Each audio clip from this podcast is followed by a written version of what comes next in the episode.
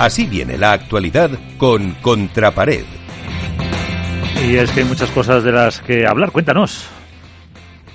Bueno, a ver, está, está claro que, la actualidad es la que hemos venido marcando en el programa de hoy, ¿no? El Mundial de Padel, pero quieras o no, ha habido, otros ha habido otro acontecimiento importante que ha sido el torneo de Suecia, de World Padel Tour, en el Malmo eh, Arena, que realmente es espectacular eh, lo que ha pasado en Suecia, con más de 6.000 personas en ese extraordinario eh, estadio. Recordar que, y Álvaro se acordará, que el primer torneo en Suecia fue en Hillsburg, un Challenger de 300 personas, luego en Bastard ya fueron 2.000 y de repente hemos pegado un salto cualitativo y cuantitativo de 6.000 personas en un pabellón que vibraron, que se emocionaron, que demostraron saber de pádel, aplaudir los grandes puntos y respeto sobre todo por el, por, el pádel. Yo creo que, eh, Suecia ha entrado, como dijo nuestro compañero Nacho Palencia, en la historia del pádel ha sido el tercer récord de asistencia a, un estadio de pádel y creo que es algo de merecer. En el aspecto deportivo, pues hay que decir que Sanjo y Tapia ganaron a Paquito y a Martín Dinero en un 7-5 y 6-0 escandaloso, con un bajón tremendo por parte de la pareja hispano-argentina. Las chicas ganaron Paula Yari a, Delphi y a Tamara, también con un gran juego y un portento de, Paula Yari, que siguen ahí luchando. Son cinco títulos ya este año y que es una lástima porque a lo mejor si llegamos a tener dos meses más de año, el número uno estaría muy disputado con, con Gemma Yale, que ya lo han tenido asegurado, por supuesto. Me encantaría destacar el partido de cuartos de final de Sancho de Tapia contra Vela y Cuello. Fue un auténtico partidazo, una remontada de Vela y de Tapia, en la que el juego lento de, Sancho se vino beneficiado por la pista muy lenta que pudimos ver a lo largo de toda la semana, una pista que estaba puesta sobre una pista de hielo y que ralentizaba mucho el juego. Se vieron muy pocos remates, excepto los cracks, como pueden ser Lebron, Tapia, pero poco más, ¿no? la bola no salía, se tuvo que jugar mucho. Mm, los, partidos fueron mucho más largos de lo habitual.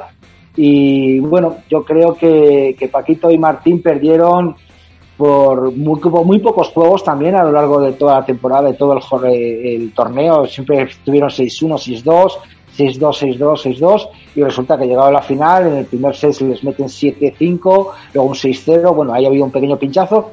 Me gustaría comentar algo muy curioso. Eh, ha dicho el, vicepresidente de la Federación Española que se ha incorporado hoy Paquito porque había jugado la final en Suecia.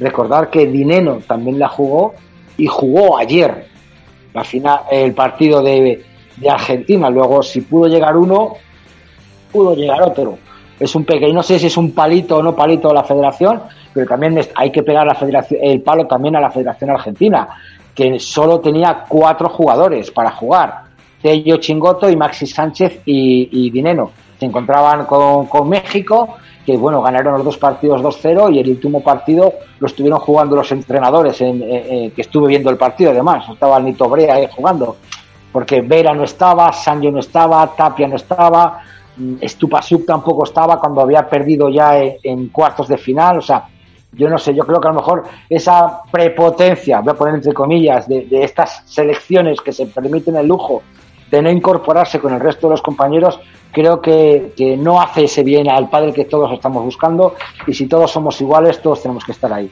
Respecto al Mundial, pues bueno, vamos a recordar eh, muy rápidamente los grupos en el que España en el grupo masculino está con Chile, con Gran Bretaña y, Estados Unidos. Ayer ganamos a Gran Bretaña 3-0. En el grupo B está Argentina, Uruguay, México y Dinamarca.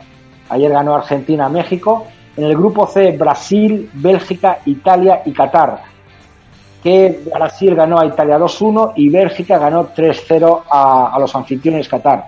Estuve viendo yo el partido, no sé si Álvaro también lo pudo hacer, el partido de Bélgica-Qatar retransmitido por nuestro amigo Alberto Bote, la verdad es que es espectacular. Espectacular, el, la pista central es increíble, cómo cantan, cómo gritan los jugadores de pádel. Eh, el último partido era un 6-0, 5-0 para Bélgica y los cataríes estaban como locos chillando cada punto de los cataríes hasta que consiguieron romper el servicio, vamos, romper el, cero y ponerse un 5 a 1 y lo celebraron, lo, lo, cronometré después, señores, ¿eh? lo cronometré, dos minutos y medio de aplausos a los cataríes por hacer un juego en el Mundial. Increíble. En el último grupo, destacar Francia, Paraguay, Alemania y Polonia. y Francia eh, va a la cabeza. Y en las chicas, pues tenemos el grupo A de España, Brasil, Paraguay y Japón. España ganó ayer a Paraguay 3-0. Argentina, grupo B, México, Uruguay, Gran Bretaña, que Argentina ganó a México. En el grupo C, Italia, Holanda, bueno, Países Bajos, perdón, Bélgica, Dinamarca. Y en el grupo D, Francia, Chile, Estados Unidos y Alemania. Está claro que todos los grupos, todas las clasificaciones, hay que recordar que todas las selecciones pasan a cuadro.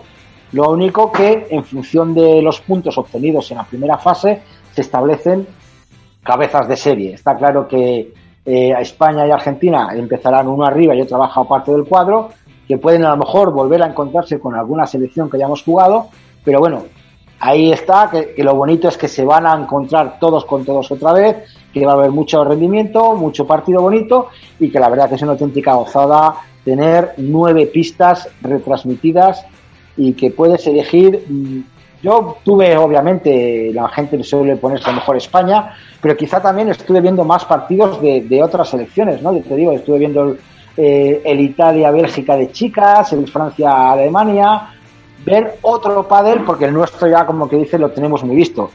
También es cierto que lo estuvimos viendo, vimos como un poquito Ale Galán, también hay que decir otro palito, eh, un poquito flojo o, demasiado bajo de, sensaciones, mientras Javier Rico estaba como una auténtica moto, Ale Galán le dio un poquito más al 60%, también que para los jugadores españoles no necesitan más de ir a 60 para ganar estos partidos, pero yo creo que que hay que tener respeto por el contrario y hay que jugar al máximo, como hacen las chicas, 6-1, 6-0, 6-0, 6-0, con respeto, pero siempre con, con deportividad y jugando todo. Y yo creo que vamos a tener un mundial muy, muy bonito, que ojalá la Copa eh, venga para acá y que por favor que se acuerden de nosotros, que, que mandamos un saludo a, a, todos los compañeros de prensa que sabemos que la Federación de Tenis Catarí ha invitado a medios de comunicación de muchas partes del mundo, no solo de España, también de Argentina, de Alemania, de Inglaterra, que se acuerden también de, lo, de, nosotros algún momento y que hay que recordar que gracias a Nacho García de la Federación Española,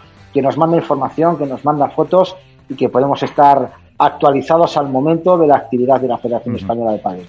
Pues así viene la actualidad, como siempre, con Contrapared.